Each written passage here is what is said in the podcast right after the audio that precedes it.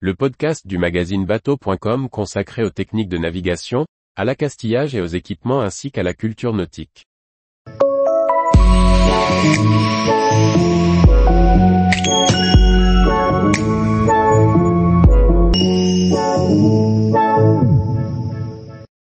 Disparition de l'homme le plus rapide sur l'eau.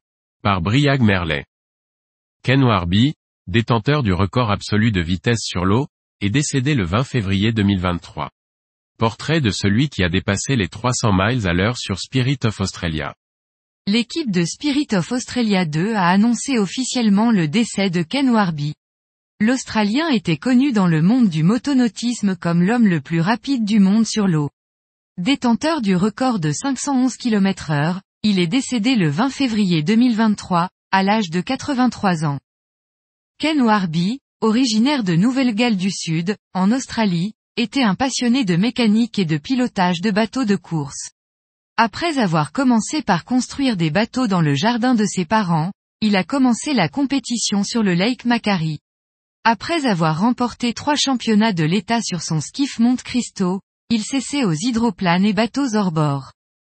Au début des années 1970, le record du monde de vitesse sur l'eau est très disputé, même s'il a causé de nombreux décès dans la quête de dépasser les 300 miles par heure, équivalent à 483 km heure.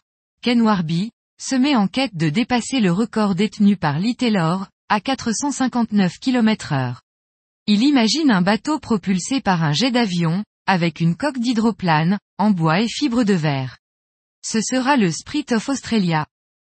Dès la première tentative en 1977, Ken Warby améliore le record, l'établissant à 464 km heure. Un an plus tard, après quelques améliorations, il atteint le record de 511 km heure, encore jamais dépassé à l'heure de sa mort en 2023.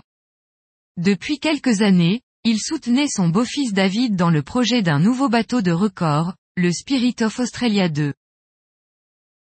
Tous les jours, retrouvez l'actualité nautique sur le site bateau.com. Et n'oubliez pas de laisser 5 étoiles sur votre logiciel de podcast.